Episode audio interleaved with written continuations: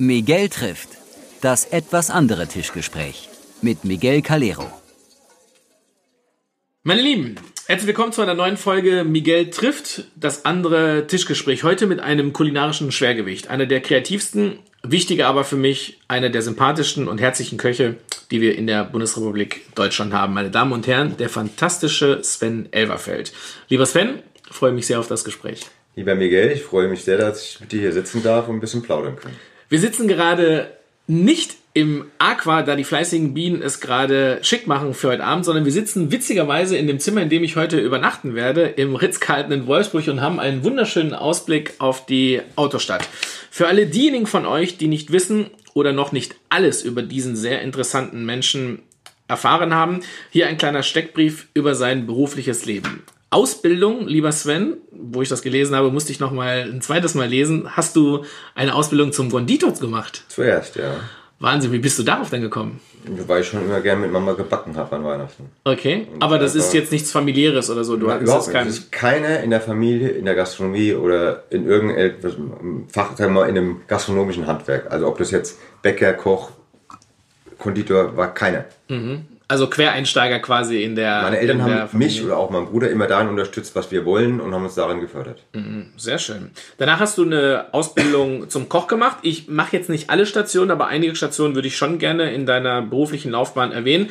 Du hast unter anderem im Restaurant Dieter Müller in Bergisch Gladbach gearbeitet. Danach oder davor warst du im Restaurant Hessler in Maintal.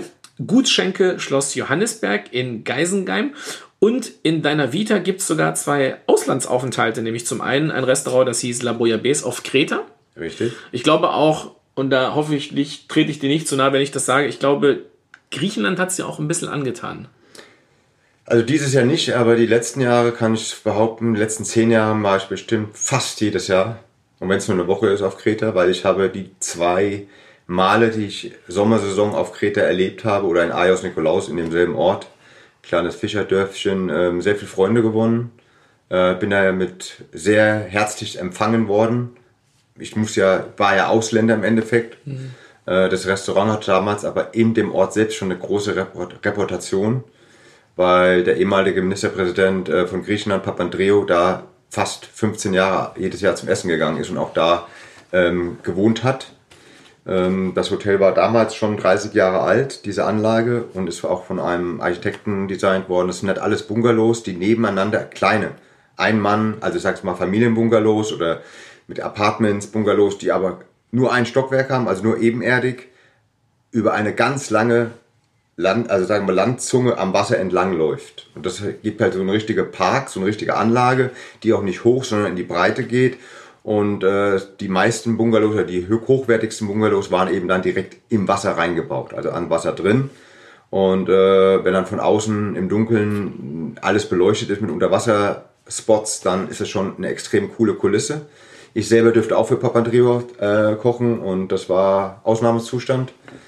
Ähm, bin jeden Abend weggegangen, die sechs Monate, habe auch jeden Tag gearbeitet. Es gab also eine Sieben-Tage-Woche für sechs Monate, das war mir auch bewusst aber man hat es nicht gespürt, weil man in, einem, in einer Örtlichkeit war, wo die Menschen sehr das gewohnt sind, weil sie nur im Sommer sechs Monate, sieben Monate Geld verdienen und im Winter davon zehren müssen. Und deswegen waren die alle so freundlich, so hilfsbereit. Nach zwei Monaten, nach sechs Wochen war ich schon mehr oder weniger bin ich aufgenommen worden, wenn ich abends dann weggegangen bin in ein Restaurant nochmal um 23 Uhr oder auch in eine Bar reingegangen bin. Dann habe ich mein Getränk hingestellt bekommen, ohne dass ich bestellen musste. Und wenn ich dann bezahlen wollte, sagt man, komm morgen. Ja, das ist halt, habe ich selten erlebt sowas, äh, weil ich hab, war ja Ausländer, wenn man so will. Und ähm, die Grenzen waren ja auch noch da, also es war ja auch nicht Europa in dem Sinne. Äh, Von welchem Jahr reden wir jetzt? 1990. 90. 90, 92. Mhm. 92, 95, so, das war die Zeit. Mhm. Ja. Wahnsinn. Und ähm, ja, also ich war fast jedes Jahr bin ich dort die letzten Jahre auch gewesen, habe meine Freunde besucht. Jeder hat auch aus sich, jeder hat was erreicht, jeder hat ist was geworden. Aber ich finde halt, wenn man Menschen nur zweimal sechs Monate in seinem Leben fast jeden Tag gesehen hat und solche Freundschaften halten dann solch, so lange, dann muss ich sagen, dann ja, dann ist es eine richtige Freundschaft. Schönes Zeichen. Schönes Zeichen. Also liebevolle Menschen, würdest du sagen. Gastgeberfreundlich, äh, herzlich, immer hilfsbereit. Also ich kann nur Gutes davon Mhm. erzählen. Sehr schön, sehr schön. Danach hast du, kurz bevor du die Eröffnung in Wolfsburg gemacht hast, warst du auch eine Zeit lang in Dubai, in einem Ritz-Carlton. Richtig. Das Dubai war meine Warteschleife für Wolfsburg. Das heißt, ich habe, während ich auf der Hotelfachschule in Heidelberg nochmal ein Jahr Vollzeit mein Diplom für Gastronomie gemacht habe und den Küchenmeister von einem Klassenkamera von einer Klassenkameradin erfahren, äh, von der Dus Steiner äh, aus Sulzburg, ähm, dass sie jemanden kennt, der bei Ritz-Carlton in Amerika arbeitet, in einem Gummirestaurant, auch ein Deutscher, Stefan Kaut. Und dieser Stefan hat wohl erzählt, dass Ritz-Carlton äh, in Deutschland das erste Hotel plant, äh, was auch ein Gourmet-Restaurant haben soll. Und daraufhin habe ich mich während meiner Schulzeit in Heidelberg für ein Gourmet-Restaurant in einem Ritz-Carlton Wolfsburg oder in einem Ritz-Carlton-Hotel in Wolfsburg blind beworben habe in Amerika. Und habe dann zwei Monate später eine Antwort bekommen, dass es noch lange dauert, aber wir wollen sich gerne mit mir treffen. Dann haben wir uns mal am Frankfurter Flughafen getroffen, erstes Treffen. Dann haben wir uns noch mal drei Monate später getroffen. Und dann war die Sache auch entschieden. Und dann habe ich hier am, glaube 24. Januar 2000 bin ich hierher gekommen. Es waren sechs Monate vor Eröffnung, knapp. Und da war alles teilweise noch Rohbau und wurde schwer Tag und Nacht gearbeitet, dass es auch rechtzeitig fertig wird zur Expo 2000. Das war ja auch der Sinn dahinter. Die ganze Autostadt mit dem Hotelprojekt war ja dann auch mehr oder weniger das Kind von Ferdinand Piech. Das darf man nicht vergessen. Es war seine Vision, seine Idee, die Marke Volkswagen quasi mehr oder weniger durch diesen Park zu ähm, und die Marken, die dazugehören oder auch dazugehörten mittlerweile, äh, zu repräsentieren. Äh, und das ist, glaube ich, auch ein- einmalig in Deutschland oder das erste Mal gewesen, dass Deutschland sowas gemacht. BMW-Welt kam, glaube ich, etwas später und ist auch nicht so groß, sage ich jetzt mal. Und, äh, und das war für mich auch nie ausschlaggebend, ob das jetzt in Wolfsburg ist oder ich muss jetzt in eine große Stadt wie Berlin, München oder Hamburg oder Frankfurt, weil ich auch aus der Region Frankfurt komme. Das war mir immer egal. Mir mir ging es darum, ich, am liebsten wäre es mir, irgendwo hinzukommen, wo noch nichts war und man nicht gesagt bekommt, das haben wir früher aber so gemacht, das wollen wir weiter so machen. Das heißt, ich habe die Chance gehabt, von Anfang an meinen Weg zu gehen.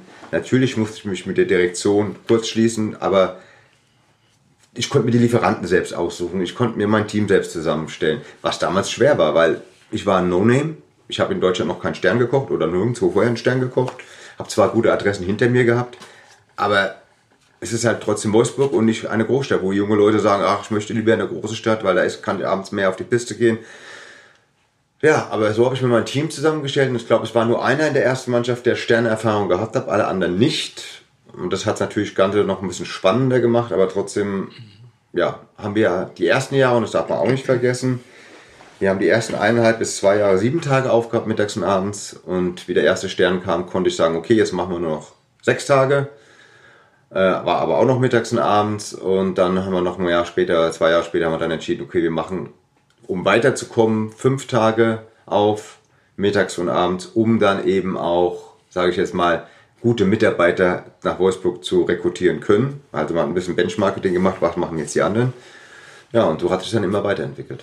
Aber man muss das immer und immer wieder erwähnen, die Schnelllebigkeit in der Gastronomie. Es gab schon Zeiten, wo man wirklich 14, 12, 10 Service die Woche wirklich gemacht hat. Das ist ja heute fast äh, nirgendwo mehr denkbar, weil die meisten Leute geschuldet natürlich vielen Problemen. Hast du ja auch gesagt, wir haben Zeitarbeit, Erfassungsgesetze und äh, etc. etc.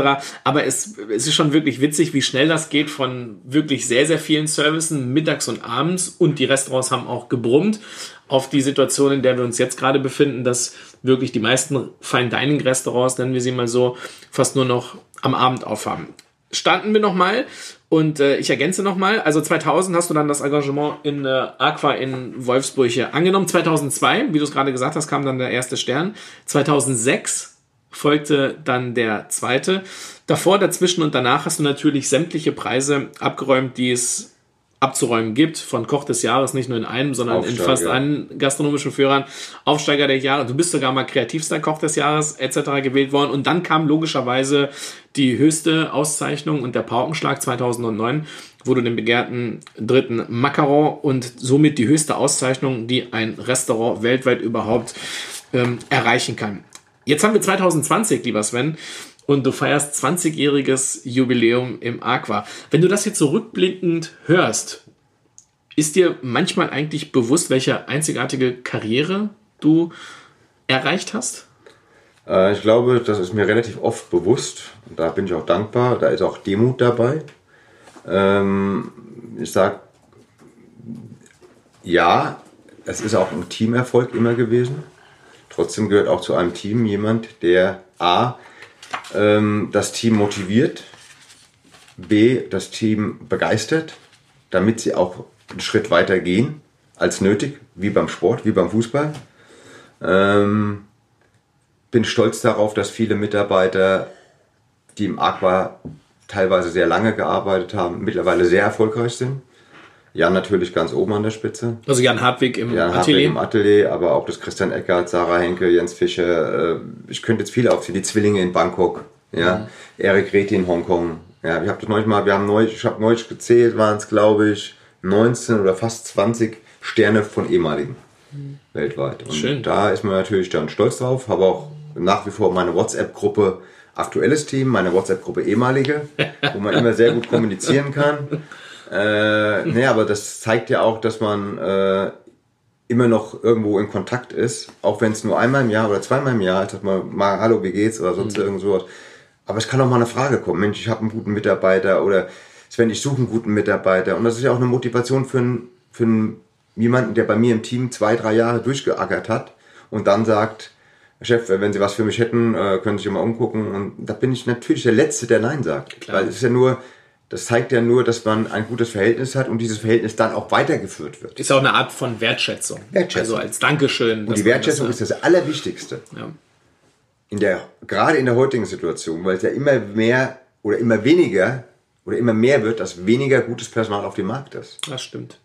Das stimmt, ja. Und auch weniger Leute in die Gastronomie wollen. Das stimmt. Das stimmt, ja.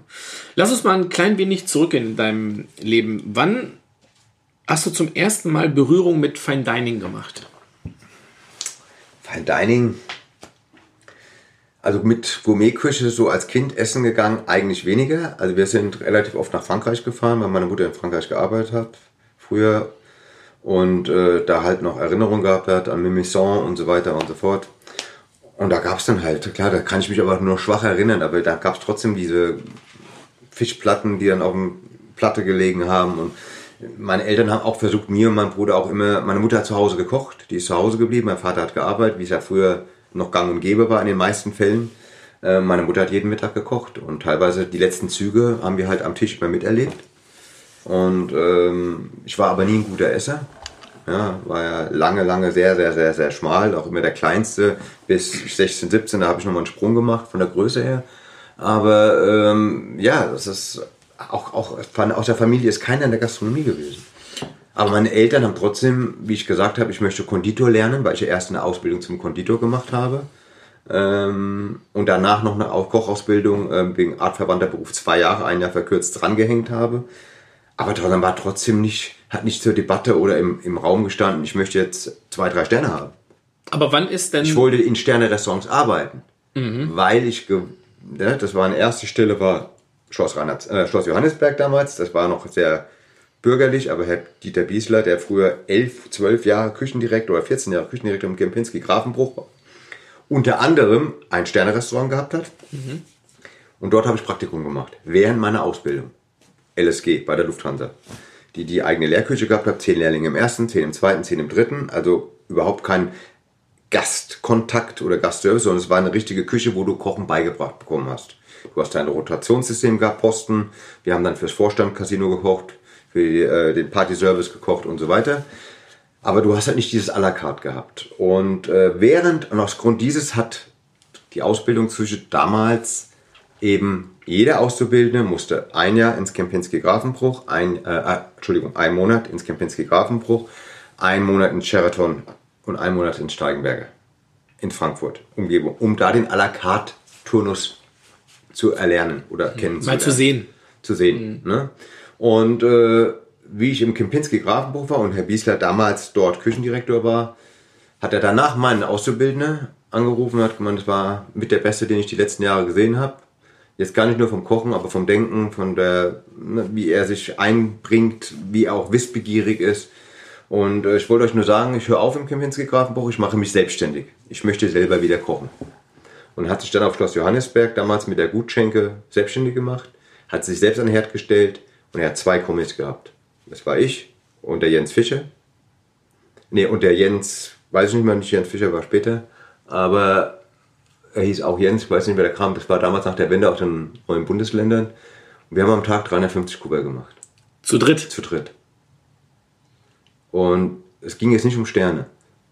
Aber das, was gemacht war, haben wir selbst gemacht. Nicht aus der Metro oder sonst wo. Aber du würdest, es, auch, aber du würdest es auch heute mit deinem Kenntnisstand rückblickend, das ist ja jetzt schon seit 25 Jahren her, würdest du trotzdem noch als sehr, sehr gut titulieren, ja. was ihr da gemacht habt. Ja, weil ich sehe einfach, weil es mit Herzblut gemacht worden ist. Mhm. Wir haben Heringe gekauft, haben die Her also ne, Heringe für den Heringssalat, haben die selbst geschnitten. Gurken, große Dosen, selbst geschnitten. Da hat John da, der Spüler, noch mitgeholfen. Kartoffelpellen für den Heringssalat. Den Heringssalat wurde zweimal die Woche angesetzt in einer großen Wanne. Er hat genau gewusst, davon kriegen wir 150 Portionen raus aus einer Wanne. Fertig. Fertig. Ja, aber er wurde nicht gekauft, er wurde selbst gemacht. Es wurde alles selbst geschnitten, es wurde abgeschmeckt, es wurde durchgemengt, musste über Nacht ziehen, am nächsten Tag nochmal durchmengen. Ja, da kamen noch zum Schluss frische Walnüsse mit rein, ja, die, äh, die klein geschnitten worden sind. Wir haben dann von Jäger und aus der Umgebung haben wir noch das Wild, bekommen. bekommen. Dann gab es eben Tagesgerichte. Ja, wir haben unseren gesottenen Tafelspitz angesetzt in einem großen Topf. Da gab es noch kein Kippe. Ja, und haben die genau gewusst, die werden alle einzeln angebraten, rausgenommen. Im Bratensatz wurde das Mürpur reingegeben, es wurde ein Ansatz gemacht mit Wein, verschiedenen, mit nochmal ein paar Gewürzen, Kräutern, da wurden die Tafelspitz eingesetzt, ein Deckel drauf und dann wurde das ganz langsam gesotten, ganz langsam köcheln lassen wo erlernt man das heute noch? Oder wo wird das heute noch fabriziert? Und ich glaube, diese, gerade die Anfänge, um dieses einfache, aber wichtige, die Grundkenntnisse zu vertiefen ähm, und auch überhaupt zu kennen, kennenzulernen, das hat mir später auch viel geholfen. Auch gerade was es betrifft Regionalität, äh, deutsche Produkte, deutsche Gerichte, so ein bisschen wieder ins Leben zu rufen, was bei uns ja eine Zeit lang Steckenpferd war. Äh, dass wir uns so ein bisschen mit vielen Dingen die deutsche Küche so ein bisschen auf ein anderes Niveau gehoben haben, um auch dann, sage ich mal, eine andere Wahrnehmung zu haben, auch gerade bei ausländischen Gästen. Weil was bringt es, wenn wir alle nur noch Seezunge, Steinbutt und Hummer auf die Karte nehmen? Das ist ja keine neue Erfindung. Das ist richtig. Das ist ja nicht kreativ. Aber wenn du zum Beispiel sagst, dass das eine unfassbar wichtige und lehrreiche Zeit für dich war, im Endeffekt hast du da, sagen wir mal, das Handwerk gelernt, genau. was dir im Nachhinein.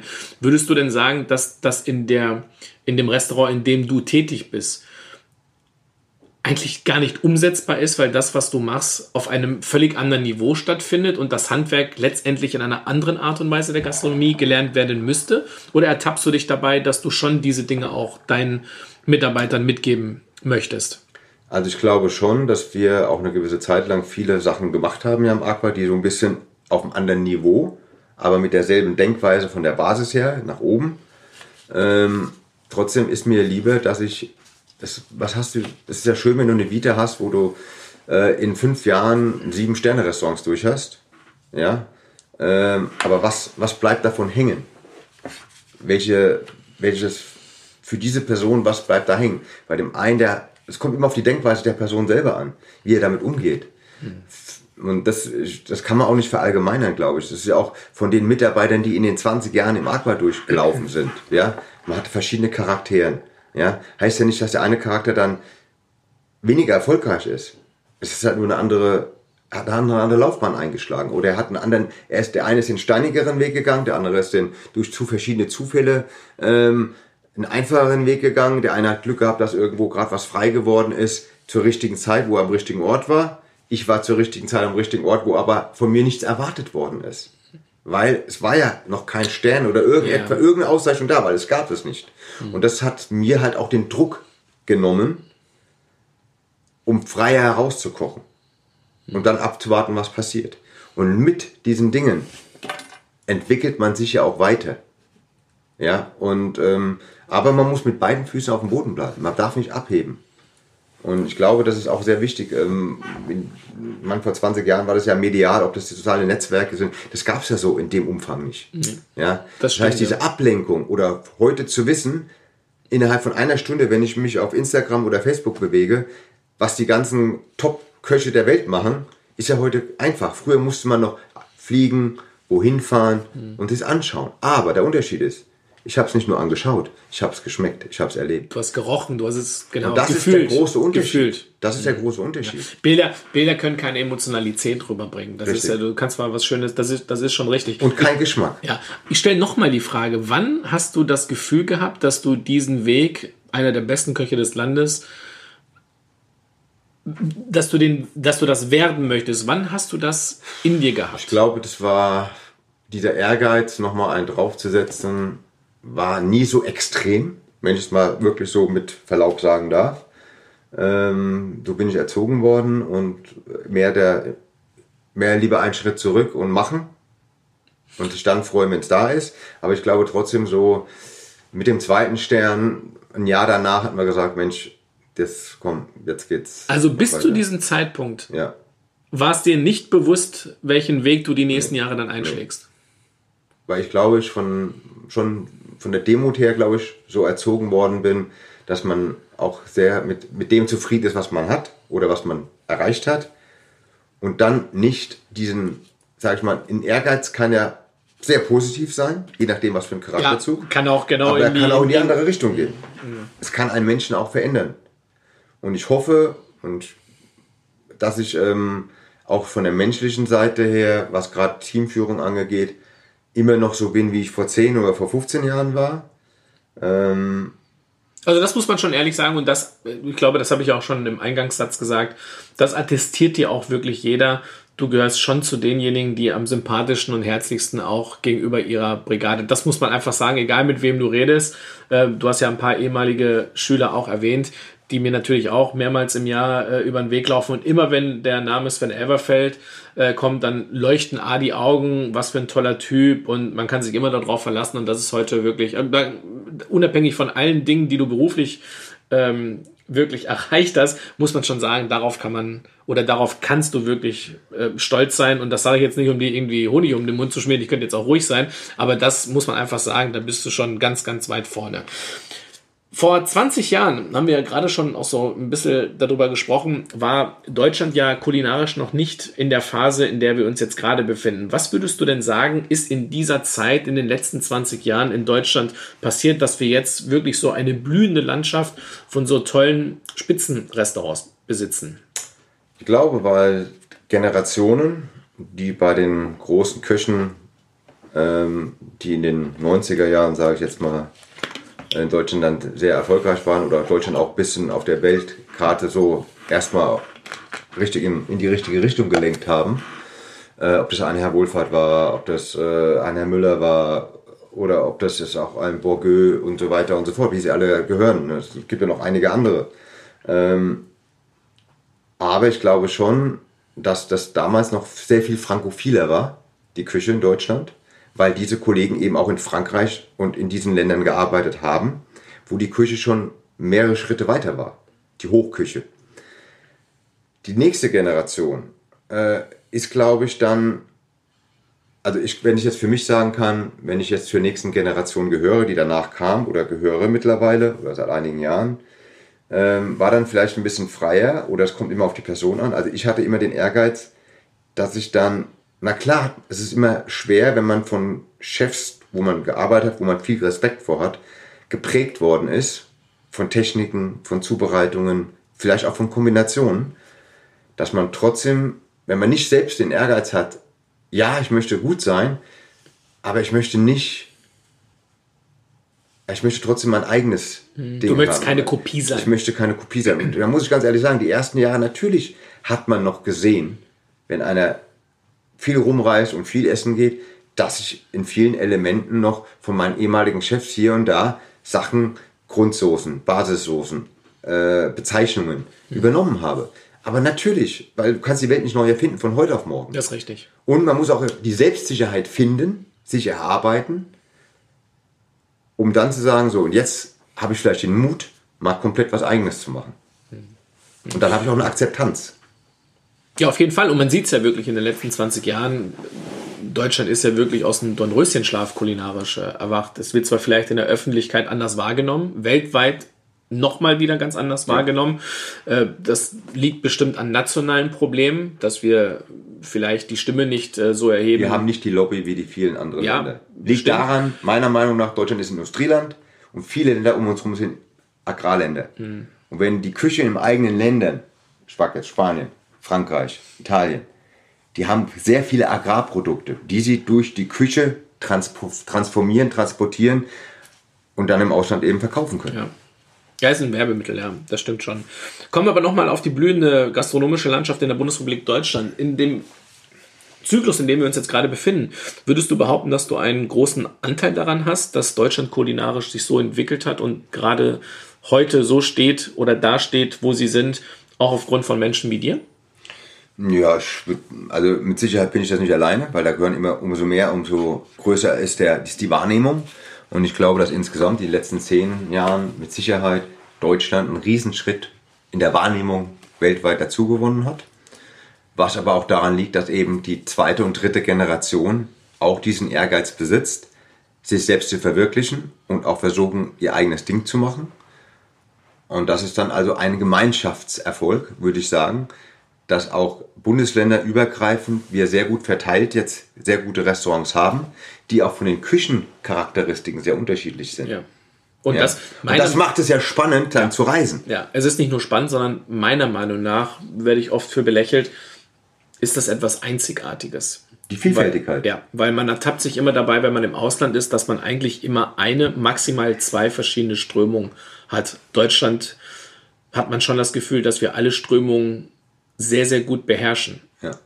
Die einzige Frage, die man stellen muss, ist, eventuell ist uns bei dieser Perfektion alles wirklich so gut machen zu wollen, unsere eigene kulinarische deutsche DNA etwas abhanden gekommen. Hm, also da muss ich auch sagen, wir haben, ich habe die ersten Jahre sehr, sehr viele Sachen gemacht, die ich auch ab und zu immer noch mal einfließen lasse. Dadurch bedingt, dass ich eben auch im arabischen Raum gearbeitet habe oder in Griechenland gearbeitet habe, dann habe ich eben Sachen gesehen und auch probiert und geschmeckt, die ich so, auch wenn ich es vorher in Deutschland gegessen habe, aber komplett vom Produkt anders war. Das heißt, ein Produkt schmeckt in gewissen Ländern anders, als was wir es, wenn wir es hier kaufen können. 100 Prozent. Ja? Oder mittlerweile hat man die Chancen, eben an diese Produkte einfacher ranzukommen als vor 15 oder 20 Jahren. Ähm, trotzdem, und das kommt wieder meine erste Stelle auf Schloss Johannesberg zum Vorschein, ähm, bin ich eben auch ein Freund davon, der Deutschklassiker, sage ich jetzt mal, oder einfache Küche, oder ich liebe es halt, solche ein, vermeintlich einfache Küche auch auf ein anderes Niveau zu heben, weil ich glaube, das kann funktionieren, wenn man die richtigen Produkte findet. 100 Prozent. Ja, wir haben tolle Süßwasserfische, ja, ähm, und so weiter und so fort. Wir haben tolle wenn man ein bisschen sich auch alte Bücher, die ich auch von meinen ehemaligen Chefs teilweise geschenkt bekommen habe, wie ich auch drauf gekommen bin, alte Garnituren, äh, äh, Klassiker und so weiter, wo, wo ich auch viele Jahre mit gearbeitet habe, ja. Und das fand ich auch spannend, dann einfach zu sehen, Mensch, so eine Historie, eine kulinarische Historie, die Deutschland hat, dann auch wieder ein bisschen den Staub wegzunehmen und das auf ein anderes Niveau zu heben, ähm, ist ja nichts anderes, als wenn ich äh, alten Künstler vor 50 Jahren gemalt hat und ein Künstler, der malt heute das Ganze ein bisschen moderner. Hm. Ja? Hm. Aber das ist ein interessanter Punkt. Aber nimm uns mal ein bisschen mit in deinen Gedankenprozess. Was, was bedeutet zum Beispiel das Wort Kreativität für dich? Kreativität heißt, die Freiheit A zu haben, aber die Freiheit auch zu denken, zu denken, ganz wichtig, ähm, Einflüsse, Jahreszeiten, Produkte miteinander zu kombinieren. Zu kombinieren. Ist das etwas, was dir Inspiration. Ist es etwas, was dir leicht fällt, oder oder würdest du sagen, dass das harte Arbeit ist? Ähm, also ich kann mich nicht hinsetzen und kann sagen, so ich lasse mir jetzt was einfallen. Das funktioniert nicht.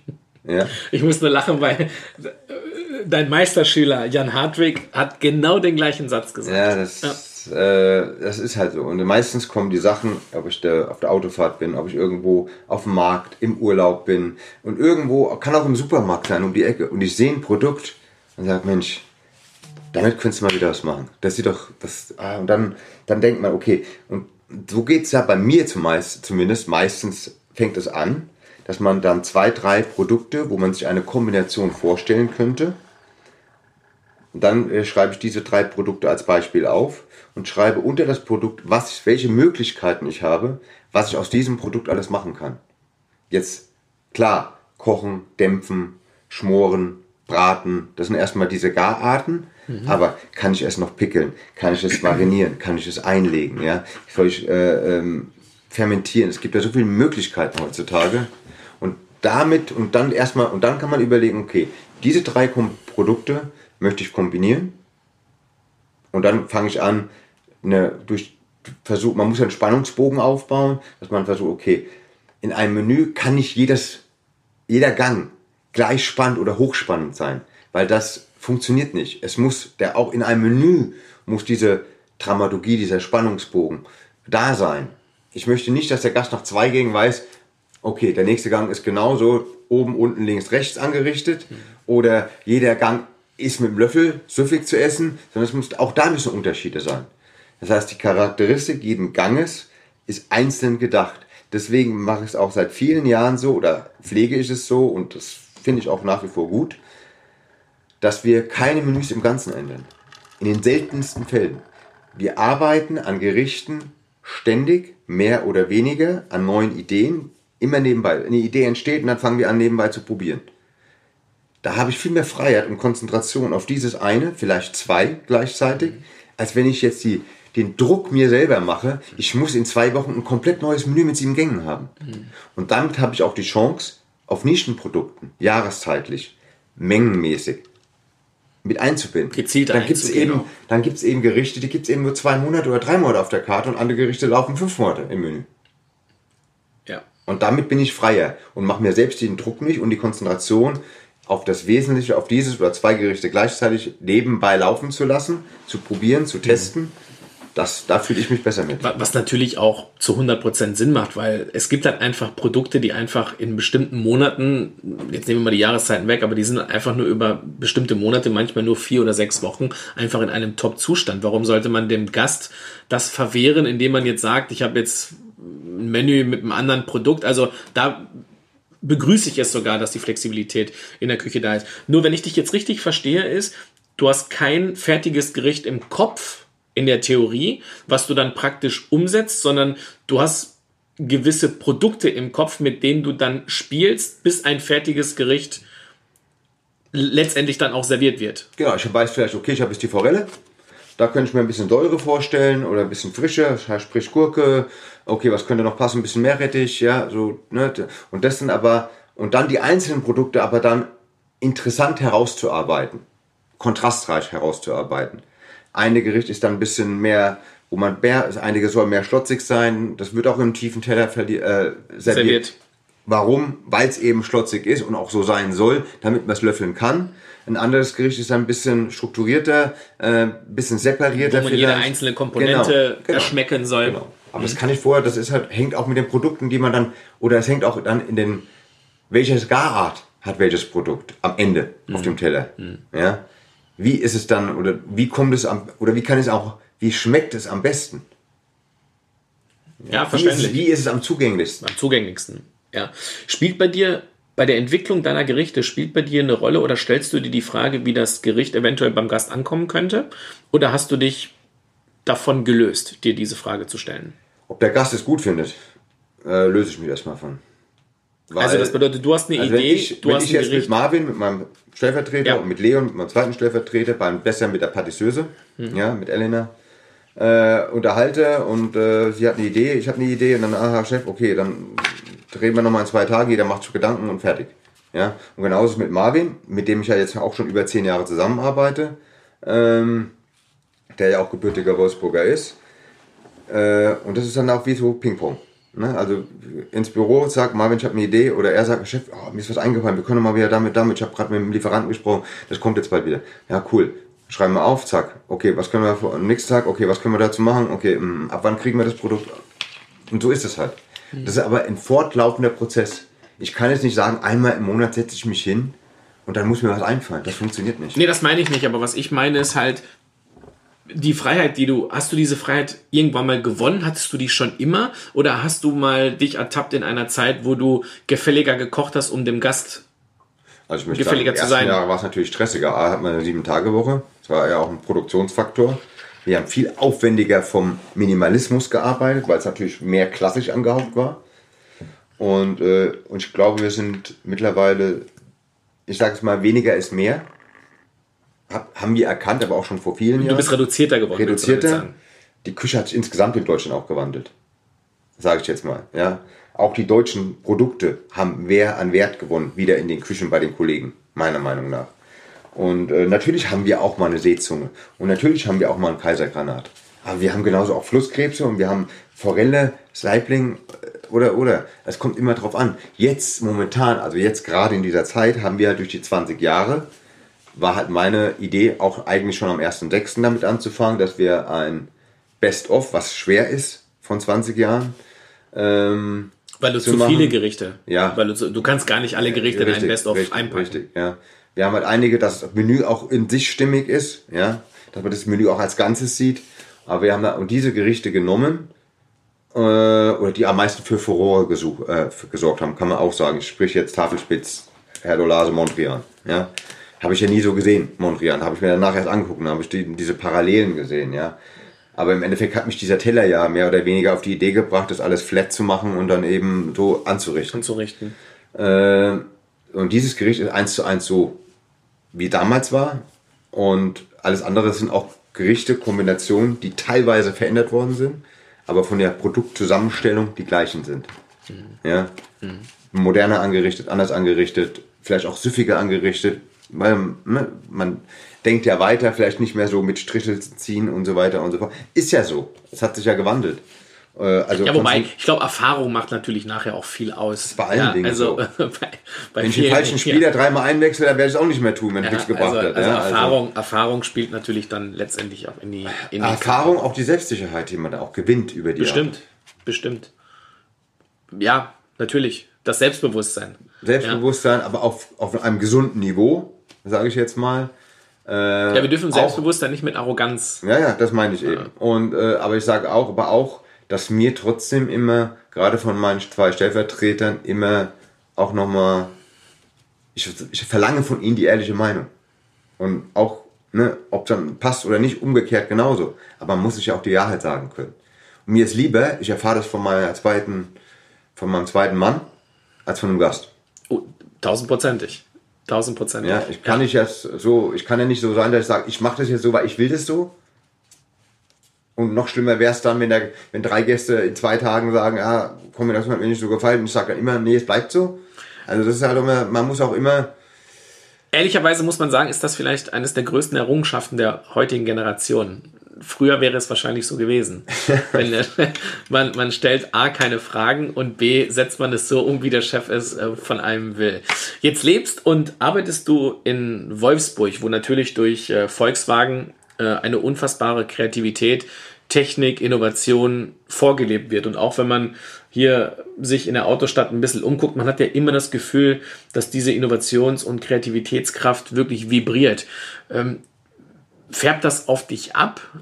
Inspiriert dich das, wenn du hier manchmal, oder, oder ist es etwas, was du ad acta lässt, weil du sagst, das sehe ich gar nicht mehr? also im Unterbewusstsein kann ich mir schon vorstellen, gerade was das Thema Autostadt betrifft, die Aussicht aus der Autostadt, ob man jetzt hier symmetrisch die vier Türme sieht, ja, die, ein, ja, die im selben Abstand aneinander aufgereiht sind, äh, Ecken und Kanten, die Gebäude der Autostadt, die ich vom Designfaktor her im Unterbewusstsein mit Sicherheit auch verinnerlicht habe, wenn man die so oft vor Augen hat im Unterbewusstsein. Rundungen, Symmetrie, Nicht-Symmetrie, Oval und so weiter. Und äh, ich glaube, das sind schon Faktoren, die im Unterbewusstsein, auch wenn man nicht, überhaupt nicht drüber nachdenkt, auf den Tellern dann eben sich widerspiegeln können. Ja, ich möchte nicht behaupten, das ist jetzt gewollt, äh, kann aber sein. Ich meine, wenn ein Teller rund ist, dann werde ich innen drin nichts Eckiges reinmachen. So bin ich halt wieder. Ja, und wenn ein Teller rund ist, versuche ich auch runde Elemente reinzubringen. Ähm, aber das ist auch überhaupt nicht irgendwie jetzt, dass ich darüber nachdenke. Und das kommt dann, dann halt. Das ist dann halt da oder ist es nicht da. Und manchmal macht man auch wieder einen Eingang, der gar nicht jetzt, wo überhaupt nicht überlegt wird, wie richte ich jetzt an, sondern wo das Produkt selbst eigentlich es vorgibt. Ja, stimmt schon, ja. Und Ist- ist, manchmal, ist, ein glaube ich, interessanter hat Punkt. man auch gelernt, ist weniger mehr. Ja. Oft. bei vielen sogar äh, sollte man das mehr, mehr beherzigen. Das stimmt schon. Ein großer deutscher Koch hat mal vor vielen, sehr vielen Jahren in einer großen deutschen Tageszeitschrift ein Interview gegeben. Äh, und da hat er gesagt, dass ab einem bestimmten Alter gerade Köche vom Konservierten, sprich von der Vergangenheit leben würden. Die Frage, die ich dir jetzt stelle, ist weder provozierend noch herablassend gemeint, aber äh, bist du noch ein kreativer Typ oder lebst du mittlerweile auch von dem Vermächtnis der letzten 20 Jahre? Also da müsste ich ja sagen, ich lebe vom Vermächtnis von 40 Jahren. Ja. Meine Krustentierfond ist ein Krustentierfond und ein Fischfond ist ein Fischfond. Und ich kann ich recht. nicht neu erfinden. Da hast du da recht. kann ich vielleicht andere Gewürze reinmachen, je nachdem, was ich mit dem Gericht erreichen möchte, in welche Richtung es gehen soll. Das ist dann die Kreativität. Ich könnte den Krustentierfond mehr in die orientalische Richtung bringen oder in die indische Richtung bringen, wenn ich noch ein bisschen Curry anstäube. Und sonst hab, schon, schon habe ich einen interessanten Fond, wo ich auch eine andere, interessante Soße von ziehen kann. Aber Basissachen bleiben Basissachen. Und das wird immer die, das sind immer die elementare, so, das werden immer die elementaren Säulen sein, auf die eine gute Küche aufbaut. Ich glaube, Wenn ich die klassisch nicht beherrsche, kann ich keine gute moderne draufbauen. keine Frage. Ich glaube, da ging es mehr um Gerichte und vielleicht äh, spezifiziere ich die Frage nochmal. Ich möchte den Zuhörern und vielleicht auch vielen, vielen Gästen, es ist natürlich auch immer eine sehr, sehr schwierige Frage, die ihr zu beantworten habt, weil ein, ein Restaurant mit der Strahlkraft wie das Aqua, ihr habt ja immer diesen Spagat ähm, zu tätigen. Von Leuten, die zum allerersten Mal kommen. Und die kommen ja in erster Linie, weil sie über dich gelesen, gehört, etwas gesehen haben, aber die wollen ja dann die Gerichte von denen sie gehört, gelesen und gesehen haben. Und die sind ja aus der Vergangenheit. Und die musst du ja befriedigen. Und auf der anderen Seite hast du die Stammgäste, die in irgendeiner Art und Weise neue, kreative und innovative Gerichte haben wollen. genau. Und, und, und beide wollen ja zufrieden sein. Und es geht uns ja allen so, du ertappst dich ja auch, dass wenn du mal einen internationalen Kollegen besuchst, äh, möchtest du eigentlich schon quasi auch seine Klassiker, wenn du die noch nie gegessen hast. Wie gehst du mit so einer Situation und mit diesem Spagat um? Oder ist das Blödsinn, was ich erzähle? Nein, aber es ist, äh, es ist ja auch jahreszeitlich abhängig. Ich meine, wenn ich mir ein Restaurant aussuche und äh, ich weiß, als Beispiel Kartoffelpotaufeu, Trüffel, wo man mit der Microplane-Reibe Ja. mit einer ganz speziellen, den man schwarzen Trüffel roh gerieben hat, den dann vorsichtig zu einem zu einer Trüffelknolle wieder zusammengelegt hat. Dann Potaufeu, also auch wieder sehr bodenständig eine Kartoffelsuppe zu machen. Ich sage es mal, also ist ja nicht gut. Es ist ja keine Kartoffelsuppe, das hat einen speziellen äh, Herstellungsprozess, dass wir einen Kartoffelfond machen, daraus eine Schmelze gemacht wird ähm, und dann Kartoffelwürfel separat gegart werden, al dente dann da reinkommen, dass man das schön schlotzig hat mit noch bissfesten al dente Kartoffelstückchen drin, wo der Spinat reingedrückt wird ins Glas, Blattspinat, der angezogen wird, dann ein mit Öl leicht heißes Wasser aufgegossen, anpochiertes Eigelb reingesetzt wird, dann wieder ein bisschen Kartoffelpü drauf, dann ein Trüffel, Schaum oben drauf und dann der geriebene Trüffel, der aussieht wie eine ganze Knolle mit einer speziellen ähm, Reibe, Hört sich lecker an. äh, was halt richtig Schlotzig. Schlotzig ist, ja. Und klar, logischerweise ist es aber, wenn ich auch als Gast bin und möchte dann erwartet dieses Gericht, natürlich gibt es das Gericht nur zur Trüffelzeit. Trotzdem wird es mit Sicherheit hier und da im Herbst oder im Februar, März, wenn die Trüffel, die schwarzen am besten sind, dann auch dieses Gericht wieder geben. Weil mir gefällt es und den Gästen gefällt es umso mehr. Ja.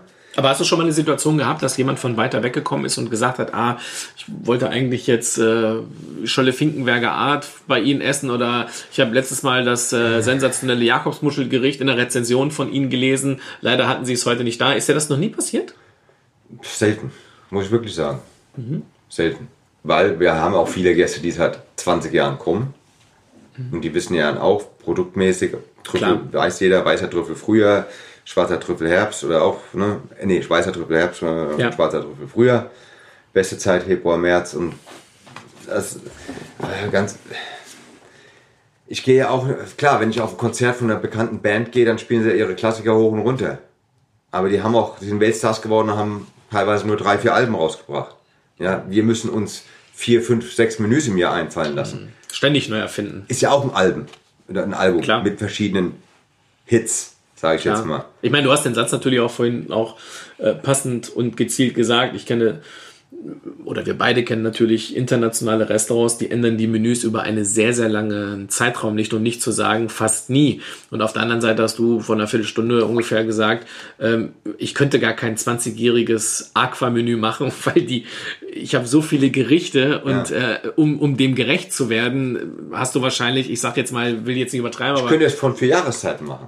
Genau. Ja. Ich könnte 20 Jahre Aqua in vier Jahreszeiten. Genau. Dann würde es vielleicht Dann würde es hinkommen. und wahrscheinlich und wahrscheinlich würde es immer noch, und immer noch genau, das will ich damit sagen. Also da ist schon eine, eine unheimlich große Innovationskraft. Wie, wie motivierst du dich? Wie, wie motiviert sich ein Mensch, der jetzt 20 Jahre lang am gleichen Standort ist? Also ich glaube erstmal ist es eine Demut im positiven Sinne, ja, dass man auch ähm, dankbar ist, diese Chance zur richtigen Zeit am richtigen Ort gewesen zu sein, äh, als Chance bekommen hat man hätte auch sagen können, wir nehmen einen fertigen bekannten Koch. Ja. Ähm, und man hat mich genommen, obwohl ich selber noch keinen Stern erkocht habe. Das darf man nicht vergessen. Ja, also es gibt ja genügend Restaurants oder, oder Hotelrestaurants, die aufmachen und suchen sich schon jemanden, der entweder selbst schon einen Stern hatte. Ja. Jan hat auch den Ne? Für Jan war es top, dass er das, die Chance genutzt hat, dieses Angebot in München zu Also kriegen. Jan Hartwig im Atelier ja. im Bayerischen ja. Und, äh, und andere sind dann als, teilweise auch als Küchenchef eingestellt worden, weil sie eben diese Vita gehabt haben. Aber das bedeutet, du bist 2000 eingestellt worden mit einer unfassbaren Demutshaltung und 20 Jahre später, nachdem du alles abgerockt und alles abgeräumt hast, bist du immer noch genauso demütig wie vor 20 Jahren? Ja, also ich glaube, ich bin äh, in gewissen Dingen Ungeduldige, aber jetzt nicht mit Erfolg oder sonst irgendwas tun, aber ähm, man muss natürlich auch gewisse Dinge, ähm, muss man ja auch, es geht jetzt gar nicht ums Kochen, aber diese Mannschaft zusammenzuhalten, äh, auch äh, die Veränderungen des ganzen Umfeldes dürfen ja das Team, und da passe ich drauf auf, oder ich fühle mich eigentlich als verantwortlich, verantwortlich. dafür, dieses zu schützen dass wir nach wie vor, so wie bisher auch, den Freiraum haben, diese Arbeit nachzu wieder, immer wieder zu machen. Und es braucht Zeit. Und wir wissen alle, es ist schwer geworden in der Gastronomie. Früher hat kein Hahn danach gekräht. Aber auch wir müssen mittlerweile gucken, gerade in einem großen Unternehmen, was noch zu einem noch größeren Unternehmen gehört, ja, dass wir die Gesetzesgebungen, die da sind, versuchen einzuhalten. Und das, Würdest du sagen, dass das, das eine auch ein große Grund, Herausforderung ist? Ja, das Fast ist größer Grund, wie das wir, Warum wir wahrscheinlich niemals mittags aufmachen können. Weil das hier sehr ernst genommen wird. Was ich von der einen Seite her gut finde, was es aber mir erschwert, weil ich damit eben eine Konfrontation habe mit mir selber. Auf der einen Seite, ich muss ich die Mitarbeiter motivieren, konzentriert, hart arbeitend, aber gleichzeitig hm Zeit, Arbeitszeit, Faktor, was wir gut hinkriegen, was aber teilweise schwer ist. Weil die Leute, ich meine, wenn wir, früher war das anders. Wir haben mittags, abends, fünf Tage, morgens um sieben, Gartmaché oder so angefangen, du weißt genau, wann kommt deine Produkte, an welchem Tag hast du am meisten Mise en place, gerade wenn es darum geht, du musst irgendwas poolen oder sonst irgend sowas, ja. Es war eine andere Zeit. Das kann man auch nicht vergleichen. Nee, man kann es nicht vergleichen. Ich würde nur sagen, dass vor 20 Jahren es auch keine Glanzleistung war, junge Menschen 14, 15, 16 Stunden arbeiten zu lassen. Ich das glaube, ich es glaube, ist was Positives, aber. Ich glaube nur, dass wir uns vielleicht in Extremen bewegen. Früher war es extrem viel. Heute ist es vielleicht extrem Pingelig. bürokratisch. Ja. Und ich glaube, die Wahrheit liegt irgendwo ein bisschen in der Mitte. Ja. ja. Würdest du denn sagen, dass die größten Probleme, die du innerhalb deines Restaurants hast, mit dem, was du am besten kannst, gar nichts zu tun hat, nämlich mit dem Kochen, sondern dass die Probleme mehr anderer Natur geworden sind? Probleme, Herausforderungen. Also Probleme, ich sehe es immer mehr als Herausforderung, weil man kann, Probleme sind dafür da, um gelöst, gelöst zu, werden, zu, werden, Oder eben auch daran zu arbeiten oder kreativ damit, sag ich mal, darüber nachzudenken, was man machen kann, damit man beide Seiten irgendwo, mhm. sage ich mal, befriedigt. Ähm, am Ende des Tages bin ich verantwortlich für den Erfolg des Restaurants und mein Name ist derjenige, gleichzeitig mit dem Restaurantname, wenn es eben mal einen, einen Watscher gibt, sage ich jetzt mal. Ja, wenn es mal hapert. Mhm. Und ähm, ja, ich, ich kriege auch keine Ablösung, wenn bei mir einer geht.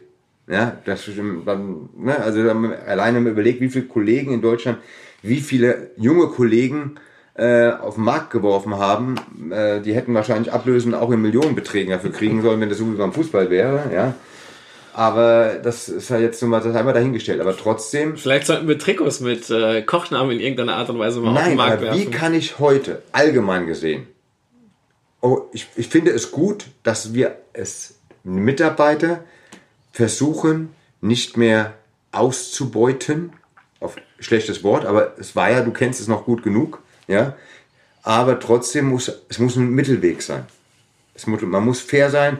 Es kann sein, dass der Lieferant im Stau steckt. Es kann sein, dass wir dann alle zusammen helfen müssen, dieses eine Produkt noch für den Abendservice fertig zu machen. Da müssen alle vorher, da muss der eine eben dem einen helfen, der andere dem anderen. Und es ist ja auch so, dass es geht, hat viel mit Organisation zu tun und auch miteinander, dass an dem einen Tag der eine mehr Mise en place hat und an einem anderen Tag der andere mehr Mise en place hat. Und das ist wie woanders auch. In einem Team muss dann eben untereinander solche Sachen Muss man sich abgesprochen werden. aushelfen. Ja, und wenn am einen Tag viel los ist, dann kommt am anderen Tag dann eben zwei Stunden später. Ja, nur ist es eben gerade in diesem Komplex besonders, ich glaube, das ist auch Bundesländer unterschiedlich teilweise, wie die Reglementierungen sind oder wie ernst es genommen wird. Ähm, aber ja, das ist, das ist eigentlich die größte Herausforderung. Beiden gerecht zu werden. A, dem Qualitätsniveau, dem Standard, ähm, der, der Ideologie dahinter, das darf man auch nicht vergessen. Ähm, ich bin ja nicht Koch geworden, weil ich nach siebeneinhalb Stunden, acht Stunden nach Hause gehen möchte. Ich bin Koch geworden, weil, mir, weil, ich, weil, mir, weil ich einen Beruf habe. Ich kann A, von heute auf morgen in der ganzen Welt arbeiten. Ich kann kreativ arbeiten, kein Tag ist wie jeder andere. Ich kann mit tollen Produkten arbeiten und ich kann mit Menschen arbeiten.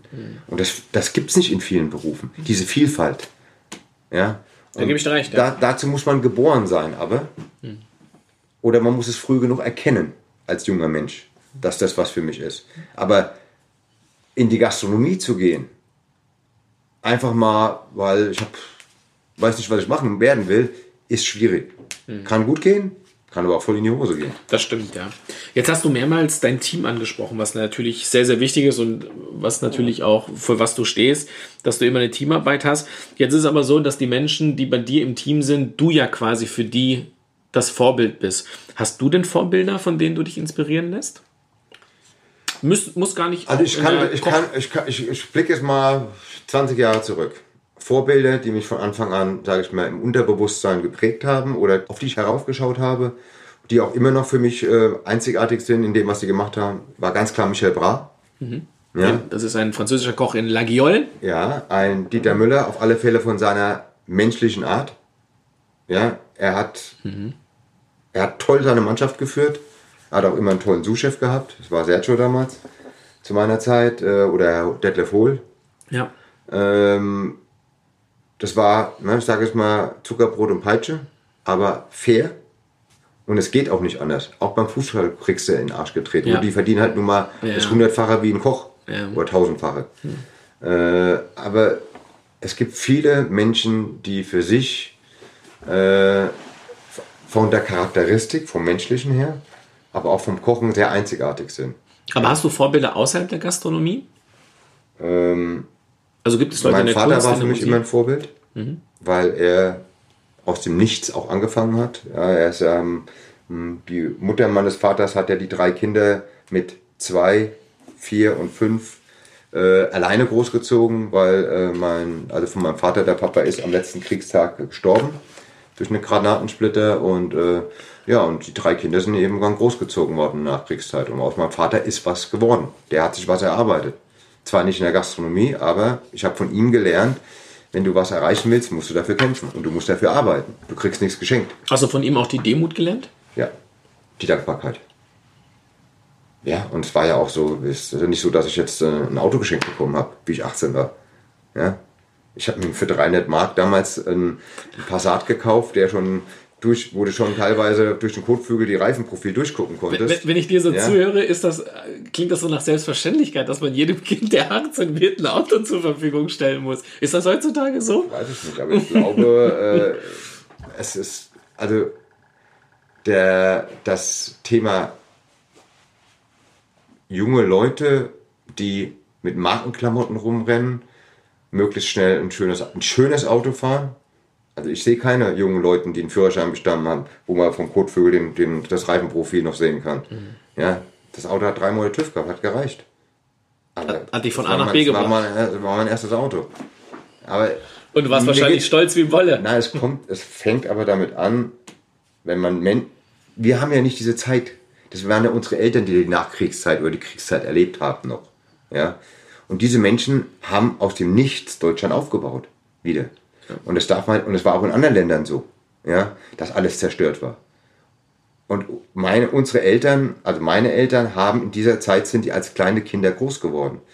Und die haben sich gefreut, wenn sie einen, einen Fußball gefunden haben, einen Lederfußball, auch wenn er platt war, damit sie mit rumbolzen konnten.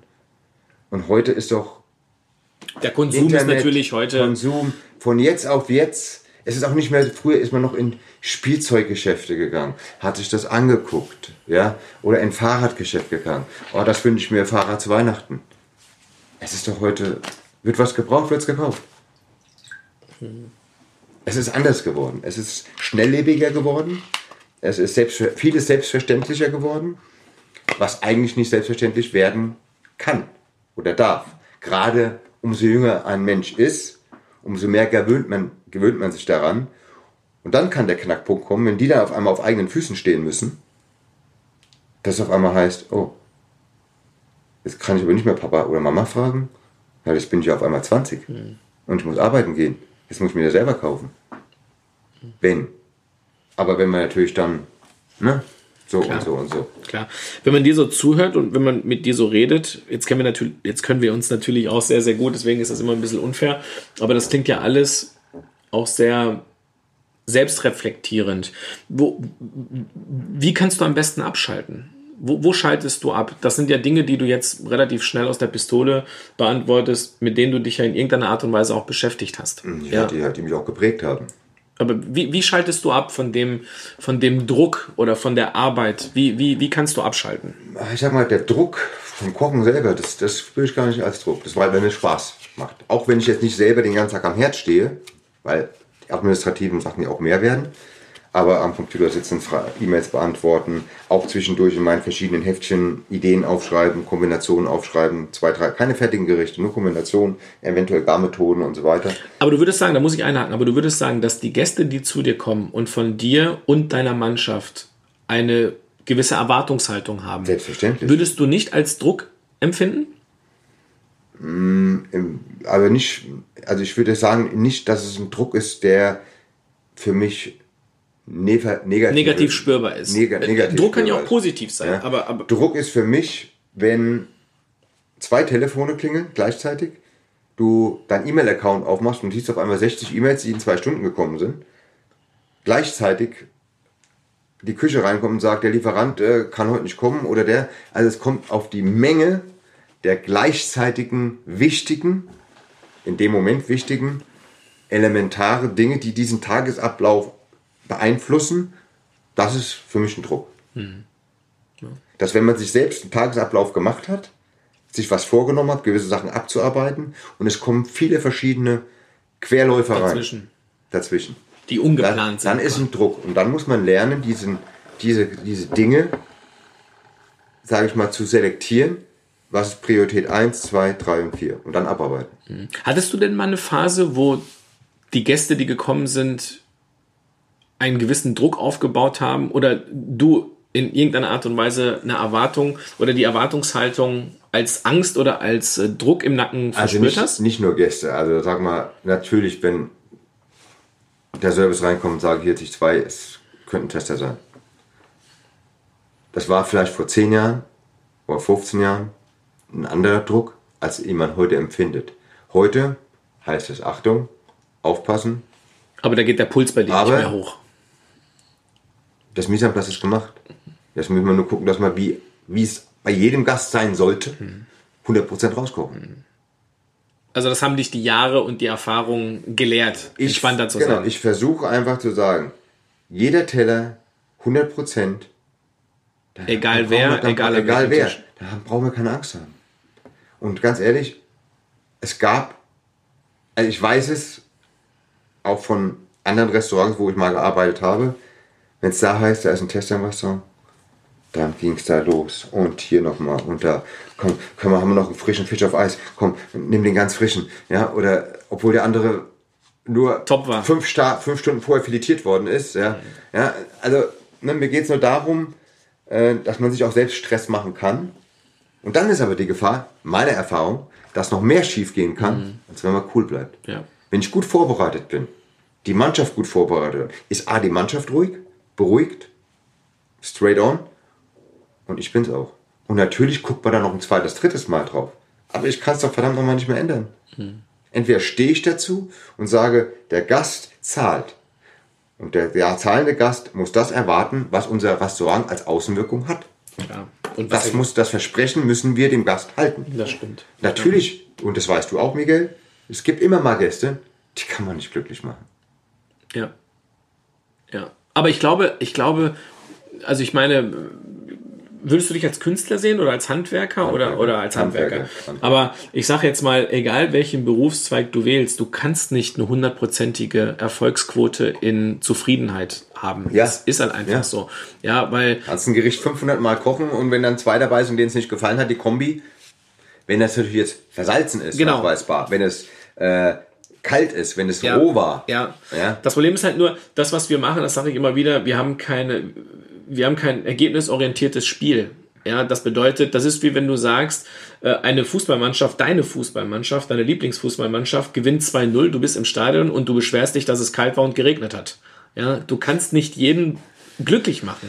Ja, und so ist das bei uns auch. Nur bei uns ist es halt einfach, dadurch, dass wir ein, eine subjektive Wahrnehmung haben, wenn jemand sagt, das Gericht war äh, nicht heiß genug, das Gericht war nicht salzig genug oder es war zu sehr, das ist ja seine Ich subjektive bin ja nicht Wahrnehmung. am Gast, Miguel. Du warst früher am Gast. Du hast die Erfahrung gemacht, ja. Ja. Und äh, es, gibt Gäste, es gibt Gäste, da kannst du machen, was du Ich habe willst. 80 Prozent der Dinge, die die Gäste zu mir gesagt haben, gar nicht in die Küche weitergegeben. Ja, schön Ja. für Joachim, ja. So ist es, aber das ist die Wahrheit. Jetzt hast du seit mehreren Jahren schon ähm, angefangen, hochde hochdekorierte Köche aus dem Ausland zu dir ins Aqua ähm, einzuladen und sogenannte Vorhandsdinner durchzuführen. Würdest du sagen, dass das heutzutage etwas ist, was man machen muss, um auch in der Welt auf der kulinarischen Landkarte vertreten zu sein?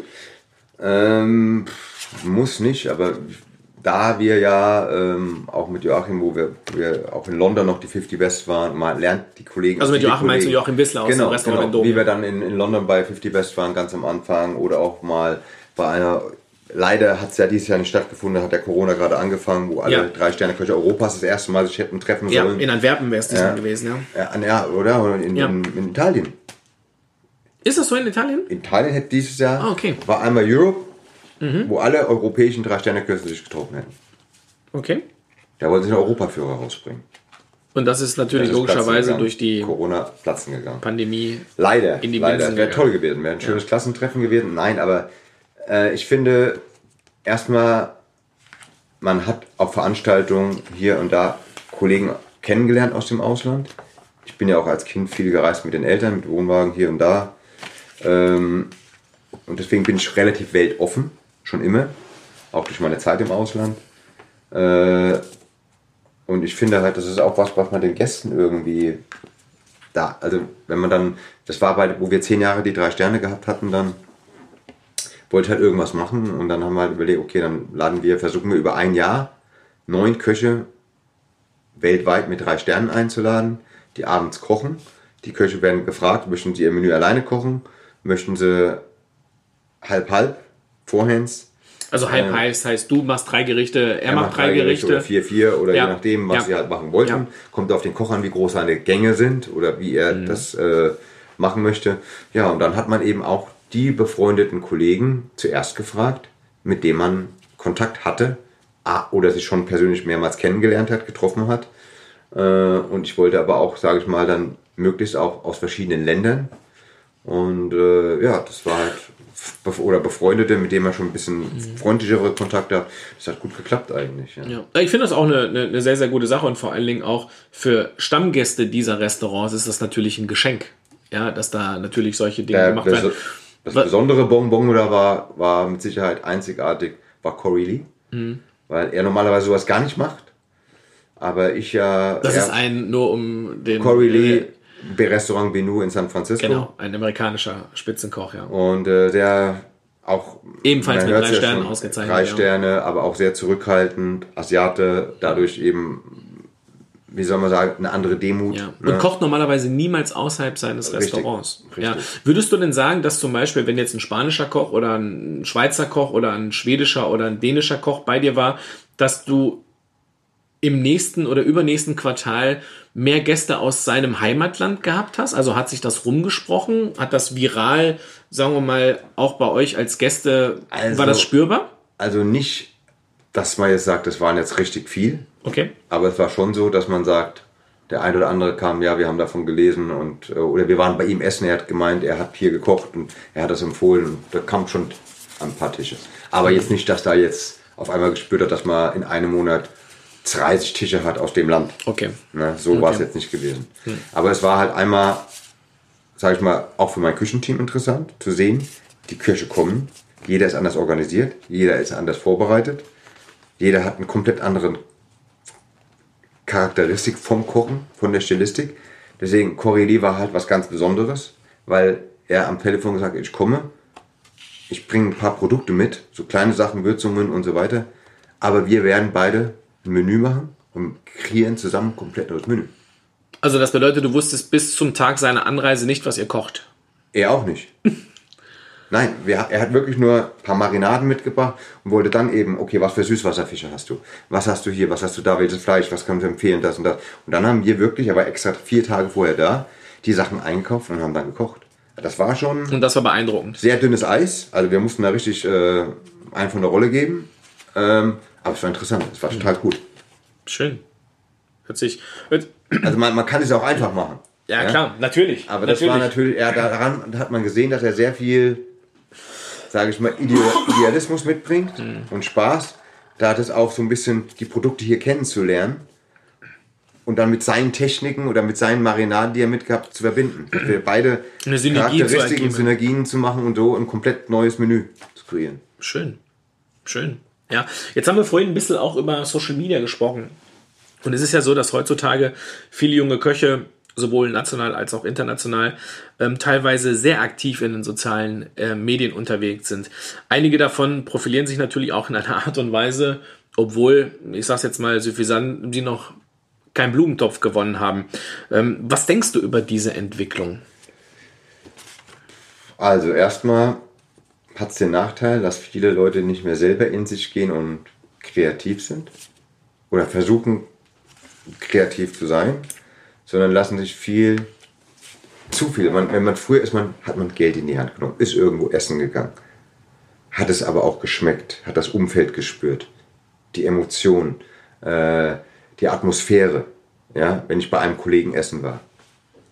Und es hat ja viel mit dem ganzen Erlebnis zu tun.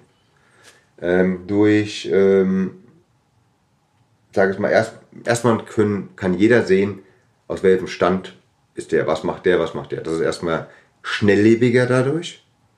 Die Leute erwarten immer, ach, habe ich schon mal gesehen. Aber hat es auf dem sozialen Netzwerk gesehen oder war er da essen gewesen? Das ist ein Unterschied. Weil was sehen ist das andere als Erleben. sehen und erleben und schmecken. Äh, Soße angegossen, was ist da passiert äh, und so weiter und so fort. Was ist mir erklärt worden? Wie was ist das Besondere an diesem Gericht? Das kann ich ja auf so einem Bild nicht sehen. Und ich möchte mir 100% sicher, dass viele Sachen, ähm, die ganz toll aussehen, vielleicht auch wirklich nur fürs Aussehen gemacht worden sind. Du willst damit sagen, dass sie eventuell nicht so gut schmecken, wie sie aussehen? Ja, Also, dass es nur ein optischer Kann Leckerbissen kann ich- ist. genau, das ist ein halt- optischer Es Leckerbissen. gibt viele Sachen, die können optisch gut funktionieren, aber sind sie auch, sag mal, vom Essverhalten her, kann man sie auch gut essen. Kann man sie gut essen? Kann man sie genießen? Oder schmeckt es überhaupt? Ja, ist, äh, ich kann mir einen Joghurt kaufen, der hat eine tollste Verpackung, der ist aber Längen schlechter als der, der vielleicht ein bisschen günstiger ist. Oder der einfach nur in einem Glas gepackt war. Ja, also ich sage mal, es ist ein ganz schwieriges Thema. Es, wir kommen da nicht mehr drum. Ich glaube, es wird noch schlimmer die nächsten Jahre. Aber glaubst du denn, dass ein Restaurant heute diese Social Media Kanäle aktiv bewerten muss, um wirklich auch Bekanntheitsgrad zu erlangen? Also Wahrnehmung ja, glaube ich schon. Ich glaube schon, dass eine Wahrnehmung ähm, äh, gerade bei jüngeren Leuten, die das ja nutzen, interessant finden. Ähm, ob es dann am Endeffekt der Gast ist, der dann öfters wiederkommt oder nur einer, der sagt, ich mache jetzt ein paar Fotos äh, und äh, kann es dann posten und ich war da, ist, könnte ja auch ein, ein, Punkt sein, kann ich mir, bin ich mir nicht sicher. Ich sage es halt nur mal so, weil es mir so in den Kopf gekommen ist. Ich finde es äh, aber auch furchtbar, wenn ich dann ähm, in einem Restaurant bin und sehe, dass von elf Tischen oder 14 Tischen drei Viertel ähm, alle mit dem Handy da stehen und fotografieren und machen und tun. Das ist keine schöne Atmosphäre mehr. Früher Glaubst du denn, dass. Früher hat man die Messer und Gabel gehört. Ja. Oder das mm, mm. Mhm. Heute hört man Klick, Klick, Klick, Klick. Glaubst du denn, dass von Seiten der Restaurants ein Verbot hilfreich sein würde? Also glaub, oder ist es, glaub, es gibt oder, Restaurants, wo es oder ist es, Ja, das, sie gibt es. Aber viele Restaurants sagen natürlich auch, die Fotos sind natürlich logischerweise die beste Werbung, die ich machen kann, wenn jemand mir unentgeltlich Bilder äh, ja, in irgendeiner Art. Weiß ich, was der, wie gut das Foto ist? Das oder? ist witzigerweise weiß, auch eine interessante Frage. Wie gut das Foto ist, naja, ist es äh, überblendet, äh, keine Ahnung, die Farben sind komplett verfälscht. Ich sag jetzt mal nicht Oder er schreibt einen Text drunter, der. Ja, ich sag jetzt mal nicht den Namen eines Restaurants, aber ein sehr, sehr guter Freund von mir, hochbesternt. Äh, ich nenne mal den Kontinent, der ist bei uns in Europa ansässig.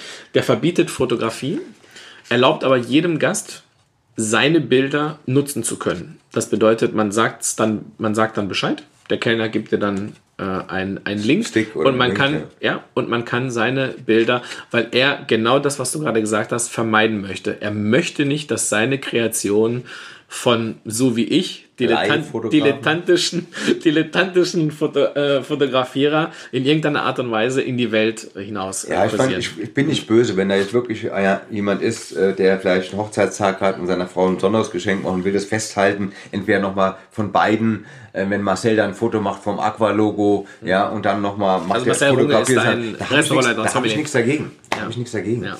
Jetzt bist du natürlich auch eine Art oder du bist jetzt ein Mensch, der in eine Generation spielt. Ich nenne jetzt mal ein paar Namen: Klaus-Peter Lump, Joachim Wissler, Sven Elberfeld, Klaus. natürlich auch Klaus Erfurt, logischerweise, auch Christian Bau. Ja. Ihr seid eine Generation, die sehr, sehr treu, sehr, sehr lang in einem Unternehmen wart. Würdest du sagen, dass die nächste Generation von Seiten der Unternehmen und von Seiten der Investoren genauso viel Zeit bekommen werden? Hm, ich glaube, es kommt aufs Unternehmen an. Es kommt auf Standort an, Unternehmen an und auf ganz wichtig das Verständnis, warum ich dann sowas überhaupt in einem Hotel oder in einem Restaurant haben möchte. Ob das jetzt nur ein Restaurant ist, was einem Konzern gehört, ohne Zimmer, oder ob das jetzt ein großes Hotel ist. Äh, ich bin aber der Meinung, dass, und wir haben ja viele davon, große, auch bekannte Hotels, die immer wieder ja auch durch dieses Restaurant, was in der Top-Liga mitspielt, mitgenannt wird. Und es bringt halt immer auch Zimmer. Und natürlich kann ich ein Hotel glücklich schätzen, wenn es eine Durchschnittsauslastung von 97, 98 Prozent hat im Jahr.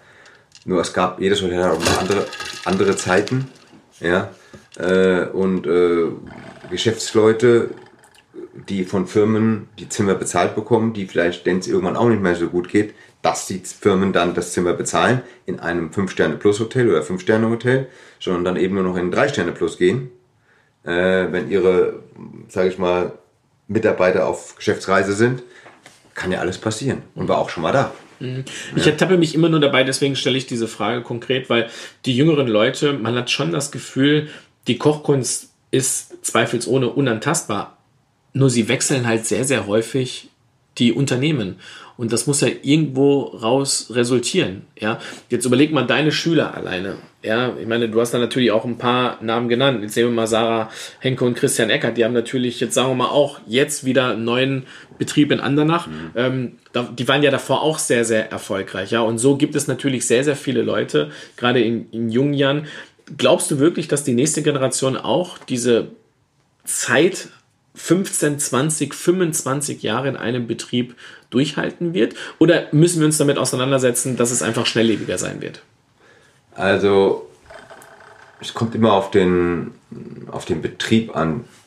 das Restaurant selbst, wenn dieses Unternehmen schon 20, 30 Jahre auf dem Markt ist, dieses Hotel oder dieser Privatbetrieb, ja, dann glaube ich, dass dieser Betrieb an sich selbst, wenn es ihm gut geht, ähm, dem auch daran gelegen ist, dass eine Konstante die Wertigkeit auch ausmacht. Und ähm, es gibt, äh, jedes Unternehmen hat Höhen und Tiefen, egal in welchen Bereichen. Hat gar nichts mit Gastronomie zu tun. Und ich glaube, die stark aus einer schlechten Zeit rauszugehen, hat ja was mit Führung zu tun, mit äh, Fingerspitzengefühl, mit äh, Wissen, wie gehe ich in solchen Situationen mit so, ein, mit so etwas um und was sind die richtigen Strippen, an denen ich ziehen muss und äh, wie kann ich mich zukünftig aufstellen. Das sind solche Grundfaktoren, viele Faktoren, die ineinander greifen. Und dann kommt es immer darauf an, wo steht das Restaurant, das Objekt, das Hotel und so weiter, welches Einzugsgebiet. Das hat ja viel mit Wirtschaftlichkeit zu tun und auch mit Wirtschaft. Welchen Kundenkreis spreche ich an? Bin ich jetzt in einem Umfeld, was mehr eine Urlaubsregion ist, wo aber auch sich viele Leute, die gut betucht sind, sich angesiedelt haben und wohnen? Bin ich mehr in einem durchlaufenden, in einer schnelllebigen Stadt, wo auch sehr viel internationales Publikum da ist? Oder bin ich wirklich, wirklich eine Destination, wo ich gezielt hinfahren muss? Ja, und da gibt es alle Variationen in Deutschland. Und deswegen kann man das auch schwierig, glaube ich, über einen, auf einen Nenner bringen. Weil es hat viel was zu tun mit der Infrastruktur und mit dem. Da gebe ich dir recht, aber es ist schon wirklich erstaunlich, wie lange jetzt die Generation deiner, deines Jahrgangs wirklich in den Betrieben lange ist, was ja positiv ist. Meiner Meinung nach extremst positiv. Meine Befürchtung ist, dass ähm, die Zündschnur einfach immer kürzer wird. Ja. Glaube ich aber auch, dass diese, diese Demut und dieses, diese Ausdauer, ich glaube, bei der Generation, die du es gerade angesprochen hast, eine andere, anders verinnerlicht ist als bei der jetzigen Generation. Nicht alle, aber bestimmt einige, hm. die sagen, schnell, Ungeduld. Ungeduld. Irgendwo anfangen, erste Presse, ja, falsche, falsche Antwort, ja, ich möchte drei Sterne haben. Hast du schon verloren. Hm. Ja. Ja, also sich selbst unter Druck setzen. Für mich war mein Traum ein Stern, alles andere hat sich dazu ergeben, wie ich es vorhin gesagt habe. Aber diese tagtägliche äh, Demut, darf man auch sagen, das, was wir erreicht haben, hätte ich mir, wie ich hier angefangen habe, nicht gedacht. Mhm. Nie ja? zu träumen gewagt. Nicht zu träumen gewagt. Weil ich ja selber nie in einem Drei-Sterne-Restaurant gearbeitet habe. Bei Müller war ich noch, wo er zwei gehabt hat. Und das sind halt so Sachen, deswegen habe ich auch nie dieses Ziel gehabt. Ich wollte nur die Freiheit haben, meine Ideen, die ich habe, oder meine, was ich erlernt habe, mit meinen Ideen mich wieder zu geben. Also das eben diese Freiheit zu haben, meine eigene Kreativität ausleben zu können. Mhm. Das war mir wichtig, weil mir es einfach Spaß macht. Mhm. Und Spaß ist ja eigentlich der Hauptfaktor, der zum Erfolg führt. Und nicht, klar gehört ein Wille dazu, es gehört Durchhaltevermögen dazu. Es gehört auch ein Ehrgeiz dazu, aber dieser Ehrgeiz muss gesund sein. Ja, zu viel, gerade in den Anfängen, kann auch manchmal nach hinten losgehen. Mhm. Ich sage es mal einfach, Klappe halten, abliefern und dann kannst du reden. Hast schon recht. Ja, das stimmt schon. Lieber Sven, für dieses, für alle anderen Projekte, für deine Familie wünsche ich dir von aller Herzen alles, alles erdenklich gut. Ich danke dir recht herzlich für das ähm, Gespräch und freue mich heute einen wunderschönen Abend bei dir zu mit verbringen. Vielen, mit vielen Klassikern, die komplett neuen Szene gerufen Da freue ich mich. Jetzt machst du es mir schmackhaft. Also ich danke dir von ganzem, ganzem Herzen, dass du dir die Zeit genommen hast und äh, bis bald. Miguel, vielen Dank. Alles Gute. Das war Miguel trifft. Das etwas andere Tischgespräch mit Miguel Calero. Bald wieder an einem anderen Tisch.